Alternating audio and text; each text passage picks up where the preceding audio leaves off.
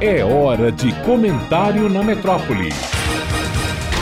Malu Fontes. Olá, ouvintes da metrópole. Após as três primeiras semanas atuando como ministro do Supremo Tribunal Federal, o primeiro indicado pelo presidente Lula em seu terceiro mandato, Cristiano Zanin, tem conseguido surpreender mesmo e positivamente é o bolsonarismo. Bolsonaro prometeu, quando presidente, e cumpriu, indicar um ministro terrivelmente evangélico e escolheu o pastor presbiteriano André Mendonça. Lula sem prometer coisa parecida, indicou seu advogado nos processos da Lava Jato. E há menos de um mês na função, por conta da forma como veio votando em temas considerados muito caros ao eleitorado típico de Lula, Cristiano Zanin já vem sendo chamado de terrivelmente conservador e agradado muitos bolsonaristas. Em votações relacionadas à homofobia, transfobia, descriminalização de consumidores de maconha em pequenas quantidades, condenação de acusados de crimes de pequeno potencial lesivo e baixo valor,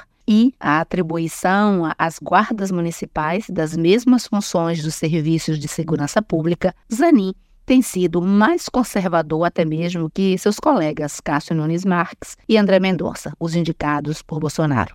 Não à toa, representantes do conservadorismo bolsonarista, como o ex-presidente da República Milton Mourão, atual senador pelo Rio Grande do Sul, e a senadora e ex-ministra Damares Alves, já fizeram elogios rasgados e explícitos a Zanin, coisa que até agora não se viu vindo de ninguém da esquerda nem do lulismo após a posse dele no Supremo. Ao contrário, pelo que se sabe, os bastidores do grupo Prerrogativas, formado pela fina flor da advocacia e do universo de magistrados que se situam mais à centro-esquerda e que defendem um Supremo mais antenado, com pautas mais progressistas e manifestaram apoio a Lula nas eleições, dizem que os bastidores andam tensos e movimentados. Que se noticia é que há decepção e constrangimento embora ninguém tenha ousado até agora criticar Zanin publicamente.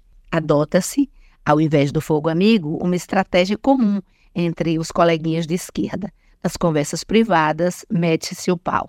Nas manifestações públicas, abandona-se o tom militante ativista e adota-se pactos de silêncio.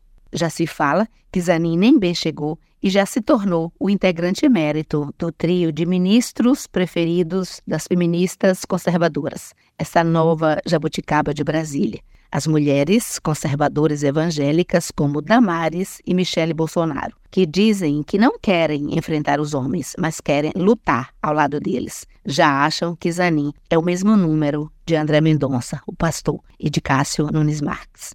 Malu Fontes, jornalista para a Rádio Metrópole.